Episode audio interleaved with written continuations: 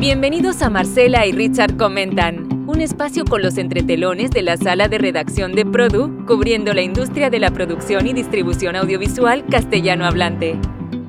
Bien, Marcela y Richard te comentan ahora los entretelones de la sala de redacción de Produ. Esta es nuestra temporada número 2, 2021. Marcela en Buenos Aires, nuestra eh, senior editora, ya con 18 años en Produ. Marcela, bienvenida a tu programa. no, a nuestro programa. Bueno, gracias. Tanto tiempo, 18 años, me hiciste recordar. Estamos en la temporada 2 de este podcast. Y bueno, empezando el año. Esperemos que sea un año de recuperación eh, y no tanto de transición. Bueno, todas las opiniones que hemos recogido eh, en el último mes, diciembre, noviembre, toda la industria está muy, muy positiva, muy optimista por la, eh, cómo la industria no solo se va a recuperar, sino que, bueno, va a duplicar todo. No, no, no sé, Marcela, ¿tú crees eso? Yo creo que hay una sensación de haber atravesado un año eh, obviamente muy difícil, pero está esa sensación de haber en un punto ganado o resistido a la batalla, que continúa, pero como que se salió, la industria salió eh, fortalecida y en un punto hasta victoriosa, porque, porque se siguió produciendo, eh, se volvió al set, volvieron a salir contenidos, continuó la distribución, en fin, como fuere, con las limitaciones, hubo continuidad. No, y hubo, y hubo, creo que hubo más tiempo para desarrollar. La gente pensó, eh, inclusive hasta se cambiaron algunas cosas que, bueno, que Produ, eh, todo el equipo de Produ lo, lo resumió en el diario nuestro de hoy con el título ¿Qué cambió, Marcela? ¿Qué cambió? ¿Qué nos hizo cambiar la pandemia a nuestra industria? Así es, eh, todo el equipo estuvo trabajando en esto y bueno, entre, las, entre los cambios, uno fue que se encareció la producción de los contenidos, otro de los cambios que se multiplicaron las plataformas directas al consumidor y que, que seguirán creciendo aún más. Sí, bueno, los, los OTT, ¿no? O sea, inmensos. Ahora prácticamente, bueno, ustedes en Argentina, contar, cinear, ¿no? O sea, muchos OTT que han funcionado, ¿no? Así es. Eh, yo creo que también en un punto, eh, sobre todo en el caso de los OTT, eh, son procesos que ya estaban. No, no es que, digamos, algunas cosas que tal vez son nuevas con la pandemia, que la, la pandemia la inventó, entre comillas, como eh, grabar bajo protocolo. Ahora, el avance de las OTT es algo que ya estaba en la industria, no es algo nuevo, no es algo surgido de la pandemia, pero lo que esta pandemia hizo fue acelerar este proceso dramáticamente. De hecho, Disney Plus creo que llegó a las, a las metas eh, en 2020, las metas que tenía pautadas para 2024. Eso, bueno, es un, es un cambio y una, una aceleración de, algo que ya, bueno, que ya, se venía dando en la industria, ¿no? Bueno, es que los contenidos de Disney, la verdad, o sea, eh, son muy atractivos, especialmente para los niños, ¿no? Y niños hay en todas partes y en todos los hogares, ¿no? Y además son como unos tranquilizantes, ¿no? Para la familia. claro, sobre todo en, este, en esta etapa de encierro. o sea que bueno, debo decir eh, a, los que eh, OTT quiere decir over the top, o sea, que van arriba, o sea, directamente desde el productor al consumidor, pasando, haciendo pues un puente entre todos los distribuidores, ¿no? O sea, over the top, o sea, directamente al consumidor. Y debo también eh, aclarar aquí, hablando de Disney, que Fernando Barbosa, el, bueno, el director general de Disney para América Latina en todo lo que es producción y distribución, le dio crédito a su jefe. Y, no porque era su jefe, sino porque Diego Lerner, argentino paisano tuyo, Marcela, cuando eh, estaba, eh, porque Diego Lerner eh, es un tipo, la verdad, bien visionario, lo nombraron jefe de toda la región internacional con sede en Londres, y él inmediatamente hace hace aproximadamente más de 10 años, creó el primer OTT de Disney. Y, bueno, y, fue fundamental para Irlanda y todo. Y allí comenzó a ver el poder que tenía eh, los OTT, esa, ese, ese, ese sistema ¿no? de, de directamente al consumidor sin pasar por ningún intermediario. Y ha sido uno de los grandes impulsores dentro de la organización Disney Mundial de eh, seguir desarrollando todo lo que es estas plataformas que bueno, que ahora se resumieron y coincidieron en Disney Plus. Así es, así es. ¿Qué más, Marcela? ¿Qué cambió más en nuestra industria? Bueno, otro de los cambios o de la, digamos, de una tendencia que se instaló es eh, la de los contenidos ligeros, positivos y reconfortantes denominados feel good.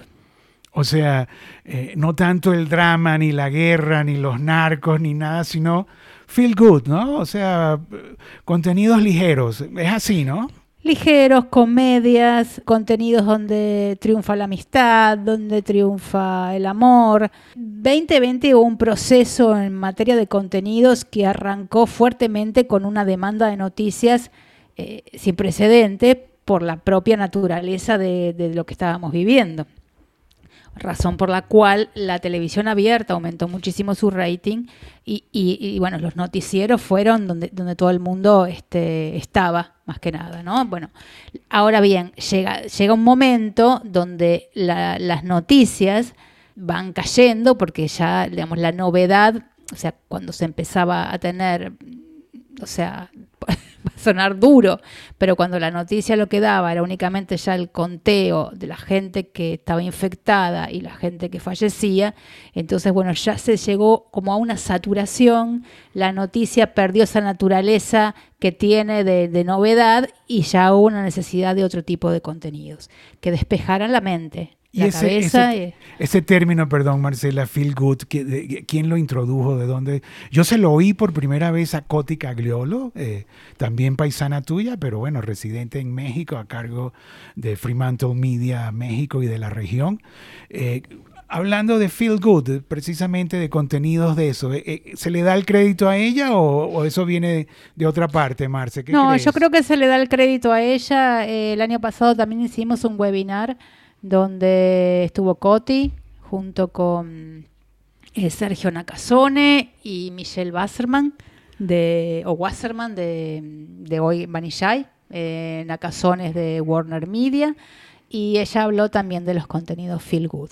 Globo hizo, de hecho, en MIP Cancún, en forma posterior, un, un showcase sobre, esa, presentando sus contenidos feel good, que fueron justamente comedias como Qué buena vida, em, Todas las mujeres del mundo, o comedia romántica, bueno, en fin, todos, todos contenidos eh, feel good, o sea que Feel Good llegó para quedarse. Y, y hablando de Nakazone, Marce, eh, bueno, llegó la información de que nombraron a también paisana tuya, estos los argentinos. Bueno, Nakazone también es argentino, de hecho. Por eso te digo, bueno, nombraron a Paula Kirchner. Eh, eh, directora de Warner Media de un área, ¿no? Entonces, sí, de... ahí no sé si, si, si recuerdas que, bueno, que eso, ahí en nuestra redacción de Produ, eh, primero salió Sebastián diciendo, y bueno, ¿y, cómo va a quedar tan burri? Y Cintia también de nuestra redacción le di, ¿qué fue lo que o sea, la pregunta de Marcela es, ¿a quién va a tumbar Paula Kirchner en Warner Media? Bueno, la verdad no sé, no me atrevería a decirlo, pero también puede ser que no tumbe a nadie y que llegue para, sumar. Yo le decíamos la información que se conoció por LinkedIn, por las redes sociales, es que es directora de eh, contenidos de no ficción. Sí, que, que, Marcelo Tamburri, que Marcelo Tamburri, que, a mí me encanta la verdad Marcelo, porque me parece tan claro, bueno, está destacado en México ahora, ¿no? O sea, pero este, yo tengo todos los adjetivos eh, positivos para Marcelo Tamburri porque la verdad me parece un gran ejecutivo, un gran este, escogedor de historias.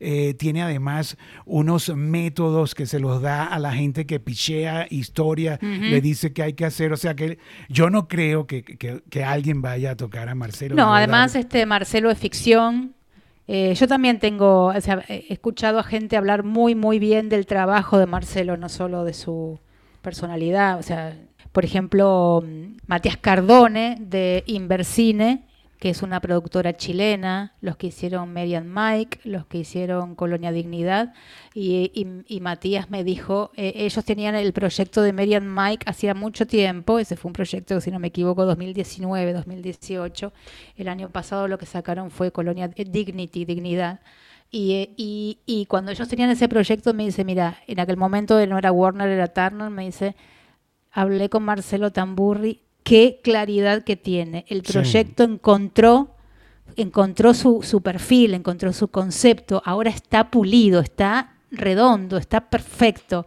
Y ese es un proyecto, bueno, que, que avanzó y después hicieron otros con, con, con Turner, creo. Pero bueno, sí, también este es una, es, eh, la verdad se, se, nota que sabe mucho de, de su de su oficio. Y bueno, y, para concluir esto, yo no creo igual, yo pienso igual que tú, que, que Paula Kirchner lo único que va es a sumar, porque si realmente alguien tiene trabajo son estas plataformas como Warner Media, eh, o sea, porque lo que van a generar es contenido tras contenido, historia tras historias, y bueno, y ahí te doy el ejemplo que ya hablamos de Fernando Barbosa. Fernando Barbosa habló de más de, de 130 series, o sea, yo, dije, wow, pero claro, ellos tomaron los canales que pertenecían a Fox, que ahora les cambiaron el, el nombre, ¿no? Pero bueno, ahí está National Geographic, que, o sea, todos tienen que producir muchísimo, la verdad. O sea, que yo creo, para concluir esto, que la Paula lo que viene es a sumar, además tiene una gran experiencia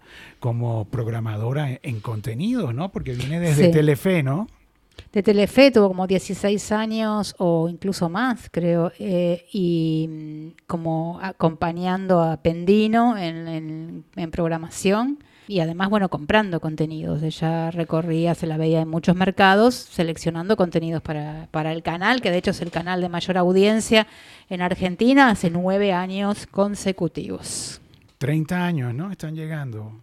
Sí, sí, 2020 cumplieron 30 años lo que les vino de alguna manera muy bien, ¿no? Como para poder apelar a los contenidos históricos, porque por un lado era mostrar eh, los 30 años del canal y por el otro eh, por otro lado poder orgánicamente apelar a la librería en un momento donde los contenidos nuevos no eran muchos porque la producción estaba parada, pero era eh, como una, era en un punto una excusa, pero en otro punto estaba perfecto, porque era mostrar los 30 años del canal. Bueno, y ahora hablando de aniversarios de los canales, debo decir que anoche me sorprendió un mail que llegó a mi casilla, firmado por TC Schultz, el gran jefe de Sony, felicitándome porque la entrevista que le hice a Enrique Cuscó, a Eddie Ruiz y a César Sabroso le había parecido fabulosa. Yo tenía años que no me, que, no me comunicaba con TC, la verdad, o sea, eh, para mí realmente fue un gran honor, primero porque yo disfruté mucho haciendo esa entrevista y, bueno, Enrique Cusco, la verdad que no es muy fácil, ¿no? Pero salió tan bonito, Marcela, la verdad. Y que el propio TC, el gran jefe de, de Sony, ¿no? O sea, de, toda la región o sea, me haya felicitado, o sea, súper orgulloso, la verdad. Inmediatamente se la envié, eh, eh, lo que me envió TC, le, tomé una foto y se lo envié por WhatsApp a César Sabroso, porque eh, además del, del, orgullo de que le gustó la entrevista, la vio en el, en el, en el Prodo Hispanic, ¿no? Y eso fue una entrevista que hicimos a mediados de diciembre, o sea, le dije, César, todavía se está viendo y mira lo que dice el gran Big Boss de Sony, por favor, enséñaselo a Enrique. Buenísimo, sí, felicitaciones. La entrevista, bueno, tampoco, es tan fácil entrevistar a tres personas juntas. No, pero la verdad que salió porque lo uní con cosas de los archivos de, de, de Produ, ¿no? O sea, eh, el History, History Channel cumpliendo 20 años a, través de la historia de cobertura que ha hecho Produ de History. Eso la verdad me encantó. Bueno, sigamos, Marcela, ¿qué más cambió? Sigamos con lo que cambió. Esta también cambió una noticia que proviene de nuestros compañeros de, de tecnología que cubren tecnología es que los fabricantes aceleraron sus equipos y procesos de producción remota basados en IP y cloud. Mm. Claro, digamos, eso se fue la herramienta, o sea, otro, otra cosa más, ¿no? Otro que se aceleró. Era un proceso que ya estaba en marcha, no es un proceso que surgió por la pandemia, ya estaba, pero lo apuró, porque esa herramienta se hizo más necesaria en el 2020. También eh, señalamos que se acabó el secreto. Eh, El, secreto de los proyectos, porque antes de la pandemia, o sea, to- todo productor mantenía en secreto su proyecto, nadie se decía, en los mercados se saludaban, pero nadie compartía. Esto cambió. Ahora los proyectos se comparten entre todos los productores, eh, involucrados o no involucrados, para que cada quien ayude. Y surgió lo que se está llamando la asociatividad. O sea, los proyectos ahora son, es una suma de, empresas productoras de diferentes continentes que cada quien aporta algo. La historia, el escritor, el director. Y cuando llegan a la plataforma, vamos a llamar las grandes plataformas Netflix, eh, Amazon, Apple, porque Apple también está, ahí está nuestra Angélica Guerra, este, ya viene casi todo armado, ¿no? Entonces, eso de que antes la gente tomaba secretamente un avión para presentárselo a alguien y venía con el contrato firmado, eso se acabó. Hay como una sensación eh, que, es algo que se está diciendo mucho en las entrevistas, de que digamos, la forma de salir de esto es entre todos y por lo tanto esta asociatividad me parece que apunta ahí, ¿no? Un menos secreto y decir, bueno, a ver, comparto, abro mis ideas, a ver la ayuda que encuentro en otras ideas de, colegas. No, bueno, o sea, nuestra industria casi, se, la tortilla se volteó. ¿Qué más, Marcela? Se dudó de los ratings tradicionales por no reflejar lo que sucedió realmente en las pantallas con el incremento del streaming. A ver, ¿qué dicen eh, Nielsen y Bopen, eh, Cantar y Bope? ¿Cómo, cómo, ¿Cómo quedó eso, Marce? Bueno, yo creo que igual los ratings también, ¿no? Se venía. Ot- otra. Otro, ¿no? También otro punto que, que, que se profundizó, pero que venía, eh, y de hecho Ibope está comenzando a, a- a- medir o, o a cuantificar de alguna manera todo lo que le está en el streaming y bueno, atendiendo ¿no? a esta necesidad, porque ya la audiencia no está solamente en la televisión abierta ni en la televisión paga. Eh, así que bueno, de hecho, por ejemplo, el, el punto de que Netflix hace un tiempo, no sé si un año ya, ponga cuáles son los contenidos, los 10 contenidos más vistos, también apunta ¿no? a una necesidad de saber cuáles son los cuales, los que están más ¿Qué es lo que se está viendo? Hay una necesidad, hay una pregunta de qué se está viendo que no nos responde únicamente eh, el rating y el share. ¿Qué más cambió? Se cuestionó la necesidad de los mercados presenciales analizándose los pros y los contras. Los NATPE, los MIPCON, los LA Screenings, eh, eh, bueno, todos, Todos. estos mercados. Se duda ahora si, si, si era necesario o no, ¿no? Se duda, se duda. Yo, bueno, a mí me toca hablar bastante con distribuidores, la duda es grande. Hasta ahora, digamos, eh, sería más, ya de por sí se paga bastante. Había quejas sobre el MIP y el MIP de hecho había arrancado con una reestructuración que no, se pudo ver porque este año, porque en 2020 no hubo, pero ya estaban, eh, digamos, en el banquillo de los acusados los mercados presenciales por su costo efectividad. Hay dos cosas que me han comentado la mayoría que les parecen ir- irreemplazables.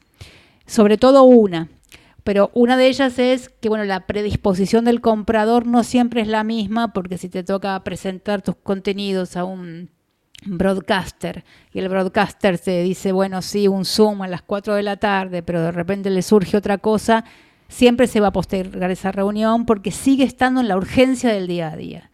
En cambio, cuando está en un mercado, su cabeza está en eso y la predisposición es distinta. Sin embargo, lo que más me han recalcado, que es lo que, lo que faltaría, lo que le faltaría, o cual, digamos, toda esta forma ahora de tener que, que acercarse al comprador en forma online, Zoom u otras plataformas, es este el lobby y el pasillo. Eso de encontrarte con alguien en el pasillo que vos conocés y que está junto a otra persona que vos no conocés y entonces ahí estableces un vínculo que después puede traducirse en un proyecto que se concrete o no, pero es una relación y muchas cosas surgen de ahí, de, ese encuentro azaroso en el lobby o el pasillo. Creo que eso es lo más irreemplazable. Bueno, y no hay nada mejor que tomarse una copa de vino con tu cliente en la Riviera Francesa, en la Côte d'Azur, ¿no? O sea, lo que implicaba Cannes, ¿no? Que todo ese glamour, que los, los franceses son especialistas en eso, ¿no? Te reciben en el aeropuerto de Niza en un Mercedes-Benz, te alojan en el mejor hotel y después, bueno, tienes una gama de restaurantes donde, porque realmente todos estos mercados eh, es para hacer negocios, pero para hacer negocios de una forma sabrosa, comiendo bien, tomando bien, y ahí mismo se saca el contrato y vámonos, aquí se firma. Marcela, 20, minutos llevamos ya. Este es un programa que lo vamos en esta temporada 2, eh, lo, vamos a llevar a media hora tratando de, de, eh, sobre, sobresalir, remarcar los entretelones de la sala de redacción de Produ ya con 32 años en operaciones. ¿Qué más cambió, Marcela? ¿Qué más cambió, Richard? La forma de trabajo, la forma de producir y la forma de trabajar en el set. Bueno, los protocolos eh, para producir eh, y la bioseguridad sin duda incrementaron además los costos de las producciones. Sin embargo, también en un punto se hicieron más eficientes y muchas cosas seguramente quedarán. Pero sí, hubo que asumir un costo y en muchos casos es un costo que asume únicamente la productora. En otros, bueno, habrá que sentarse y algunos se sentarán a negociar a ver si, si, si lo asume también el canal o bueno, cómo será. Pero sin duda hay costos. Y bueno, otro, eh, otro cambio es que se implantó el trabajo remoto, ¿no? Que llegó para quedarse y bueno, y todo lo que es las oficinas, eh, los alquileres, todo eso se redujo realmente y ahora la gente trabaja desde las casas cómodamente. Claro, hay, como todo, hay pros y contras, ¿no? Hay pros y contras, pero creo que muchas empresas también se dieron cuenta que cuando se trabaja por objetivos, no hay ningún problema en que el trabajo sea remoto. Bueno, Produ en eso sabemos mucho de esto. Yo, yo hace muchos años que trabajo, incluso antes de Produ, en forma remota, y siempre cuando es un trabajo por objetivos, eh, incluso hasta te ahorras el tiempo del traslado, Sí, bueno, eh, eh, el tráfico en las grandes ciudades, Miami, por ejemplo, que bueno, que Produ nació en Miami hace 32 años, o sea, Miami era prácticamente un pueblo, no había tráfico, y de repente, bueno, ahora ir de un lugar a otro, o bueno, o digo, eh, no, no ahora en estos momentos, porque la pandemia también ha reducido muchas cosas, pero antes del 2019, por ejemplo, en, todo su apogeo, ir de un lugar a otro en Miami, yo, yo que me la he recorrido todo, eh, entregando revistas, que si Univisión, Telemundo, el otro, los clientes, las agencias, ¿no? Bueno, ahora trabajo remoto, se ha ahorrado dinero y la gente es más eficiente. ¿Sí, Marcela? Sí, creo que en todo caso se pierde, lo que se pierde pero que realmente es, es recuperable si se hacen reuniones cada tanto, es el intercambio de ideas. Eso sí, está, está bueno tener un compañero al lado. Eh, pero bueno, también se pueden reemplazar por, reuniones o por lo más probable que quede algún trabajo híbrido, o sea, una modalidad de trabajo híbrida, ¿no? Que haya, no sé, dos o tres reuniones al mes o en algunos casos irán dos veces a la semana y, otros quedarán en la casa, o sea, una, una, una, un mix para hacerlo más eficiente desde el punto de vista del tiempo y desde el punto de vista de la creatividad también. Otro de los cambios que, bueno, que eh, impulsó el segmento del doblaje o la localización, porque ya no solo es el doblaje, sino es también localizarlo para una cultura, para una forma de hablar, ¿no? Entonces, eh, eh, la palabra doblaje como que se quedó corta y ahora todos los dobladores hablan de, localización. Bueno, el doblaje se volvió prácticamente remoto, montaron cabinas de grabación en, en, las casas de los actores, de, de, los, de las estrellas del doblaje, porque eh, también hay estrellas eh, en el doblaje, ¿no? Y bueno, y aumentó la capacidad de producción. Si alguien estuvo feliz por esta pandemia, bueno, feliz entre comillas, Sí. fueron los dobladores. Así es. Pero, pero, pero redujeron costos de esa manera. Sí, redujeron costos de esa manera, por lo menos este, eso es lo que, eh, lo que nosotros tenemos entendido. Claro, hay un costo, bueno, de comprar eh, cabinas y, y- y todo lo que es el, el software y, y el Claro, hardware, ¿no? De- pero sí, de una inversión, exactamente. Pero sí, a la, a la final, o sea, eh, se está produciendo más, todos están contentos, ¿no? Además creo que permite a muchos actores eh, que están en edad de, digamos, de lo que hoy es población de riesgo en materia de COVID, poder seguir trabajando, ¿no? Desde las casas, haciendo sus doblajes. Y bueno, y, otro punto importante es lo de las salas de cine, que sí realmente ahí hubo un bajón porque cayeron aproximadamente entre un 80 y 90% eh, la, la taquilla, ¿no? O sea, nadie está yendo al cine. Y, y- y la tendencia es que si continúa así, hay un punto de no retorno. O sea, no sé qué va a pasar con las salas de exhibición. Eh, Aparecieron Está los duro. autocines, sí, aparecieron los autocines. Sí, pero eh, lo pasa que en el autocine se estrena otro...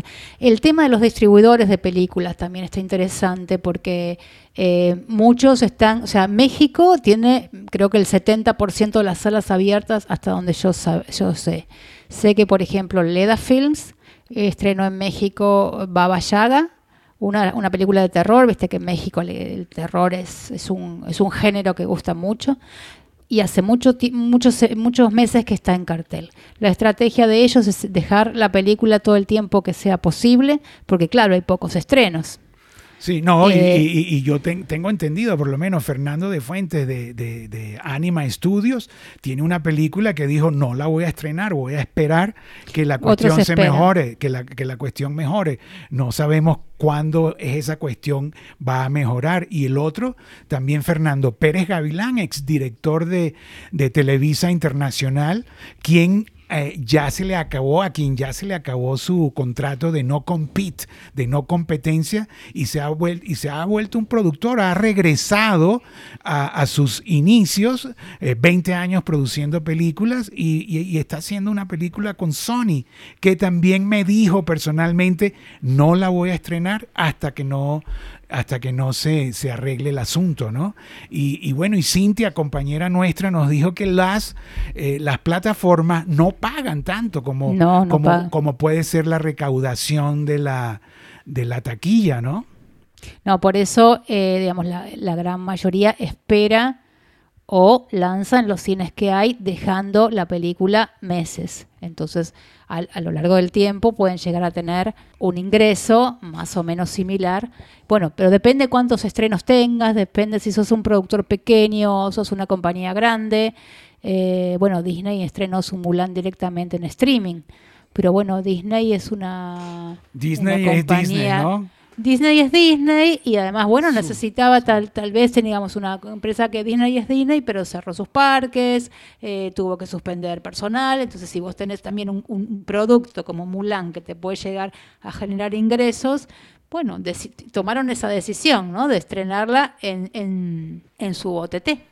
Y bueno, eh, dos minutos, Marcela, y ya que hablamos de México, de estrenos, la verdad que el primero de enero eh, arrancó en Netflix Monarca temporada 2 de Lemon Studios, me la vi completa, me enganchó, eh, llamé a Billy, le dije, Billy, te felicito, la verdad, hablé con Roberto Estopelo de Netflix en una conversación privada, me dijo, Roberto me dijo, mira, le he dedicado todo a esta temporada 2, a la temporada 1 no, porque yo cuando ya llegué ya había arrancado, y bueno, y, no es que le estoy, le estoy dando crédito a Roberto en especial, o sea, eh, eh, eh, todos se lo merecen, los hermanos Robsar, eh, Pepe Tames, o sea, hay un gentío metido en esta temporada 2, pero de todo corazón eh, la recomiendo porque, bueno, la factura, el vestuario, la dirección, la actuación, las locaciones, todo de una belleza y engancha. Debo decir, bueno, que es un, eh, es un drama mexicano, ¿no? Ahí todos se odian, los hermanos, todos se matan entre ellos, pero bien hecho. Marcela, para concluir algo más. Para concluir, desear a toda la industria un 2021 con muchos éxitos en las circunstancias que sean. Segunda temporada de Marcela y Richard comentan. Marcela desde Buenos Aires, yo este, estoy en Miami. Y bueno, y seguiremos eh, todos los viernes al mediodía aproximadamente para que nos escuchen con los entretelones de la sala de redacción de Produ. Bienvenidos a Marcela y Richard Comentan, un espacio con los entretelones de la sala de redacción de Produ, cubriendo la industria de la producción y distribución audiovisual castellano hablante.